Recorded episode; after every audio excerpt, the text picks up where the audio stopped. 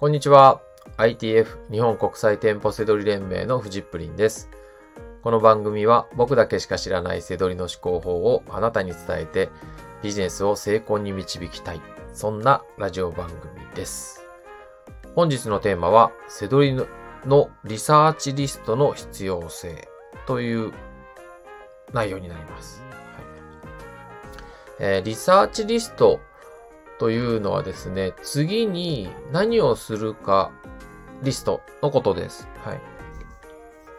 まあ、僕は店舗せどりを、あの、店舗でね、実際の店舗に行ってせどりをすることをやっているので、まあ、その次にどこに行く、どこの、どこの店舗に行くのかっていうね、ルート作りって言ったりとかしています。はい。せどりは、えー、リサーチする仕事です。はい。商品を買って利益が出るかどうか、リサーチする仕事ですよね。はい。当然、利益商品を見つけるためには、えーどこのお店に行こうかってなるわけですよね。はい。これは、えーまあ、どこのお店で検索しようかっていう、あ、リサーチしようか。ね、っていうことなんですけど、えーネットで仕入れる場合でも同じですね。どこのサイトをリサーチしようかっていうことと同じですよね。はい。うん。まあ、それをちゃんと、えー、リストにして持っておかないとダメですよっていうお話なんです。はい、これはね、やったことないと意味わかんないっていう人が多くて、うんやった人は確実に結果が出ています。かなり売り上げとかそういうのが立ってる人とかでも、えーこの、えー次に、次に、えーする、何をするのかリスト？はい。えーリサーチリストですね。それを作っておくっていうのは本当に、あの、えー実績が実際に伸びたりするので、はい。まあ、これもね、やってほしいですね。はい。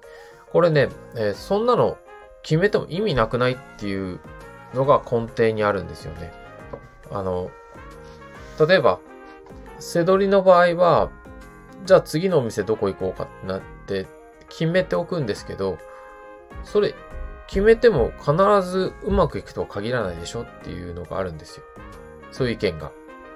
ただね、その作業は先に決めておいても、その、現場、その、決めなきゃいけない現場ですよね。その、のは一つのお店終わって次にじゃあどこ行こうか。どっちみちその作業をしなきゃいけないんですよ。次に何、何をしようかっていうのは必ず付きまとうんですよね。うん。しかも、ここが一番エネルギーを使うんです。こう、疲れる作業なんですよ。はい。あの、うまくいってる時とか、乗ってる時っていうのは、そういうのは、誰でもできるんですよ。はい。もう、もう乗ってる時って、ね、次何しようとか、ああ、次これやろう、これやろう、これやろう、あれやろうって思いつくしできるじゃないですか。だ、ただ、こう、せどりはですね、あの、うまくいってることばっかりじゃないですよね。一、例えば、10店舗リサーチするとするじゃないですか。まあね、ネットで知れる人だったら10サイトでもいいですよ。で、その時に全部が全部うまくいくわけじゃないですよ。はい。ああ、なんかうまくいかないな。まあそれもなんか、2、3、2、3店舗、こううまくいかないのが続いたなっていう時に、さてじゃあ次何をするかっていうのはね、本当に疲れるしエネルギー使うんですよね。はい。なので先にそれを作っておけば、あの、結果が、次の結果が保証されるなんて関係ないんですよ。もう、はい。あ、じゃあはい、次はこれやればいいのね。ここに行けばいいのね。ここを見ればいいのね。っていう、これ、これがどれだけ、あの、こう、エネルギーのロスが少なく済むかっていうところなんですよね。はい。これはもう体の疲れだけじゃなくて、えー精神的なね、疲れとか、あの、に疲れなくなるので、はい。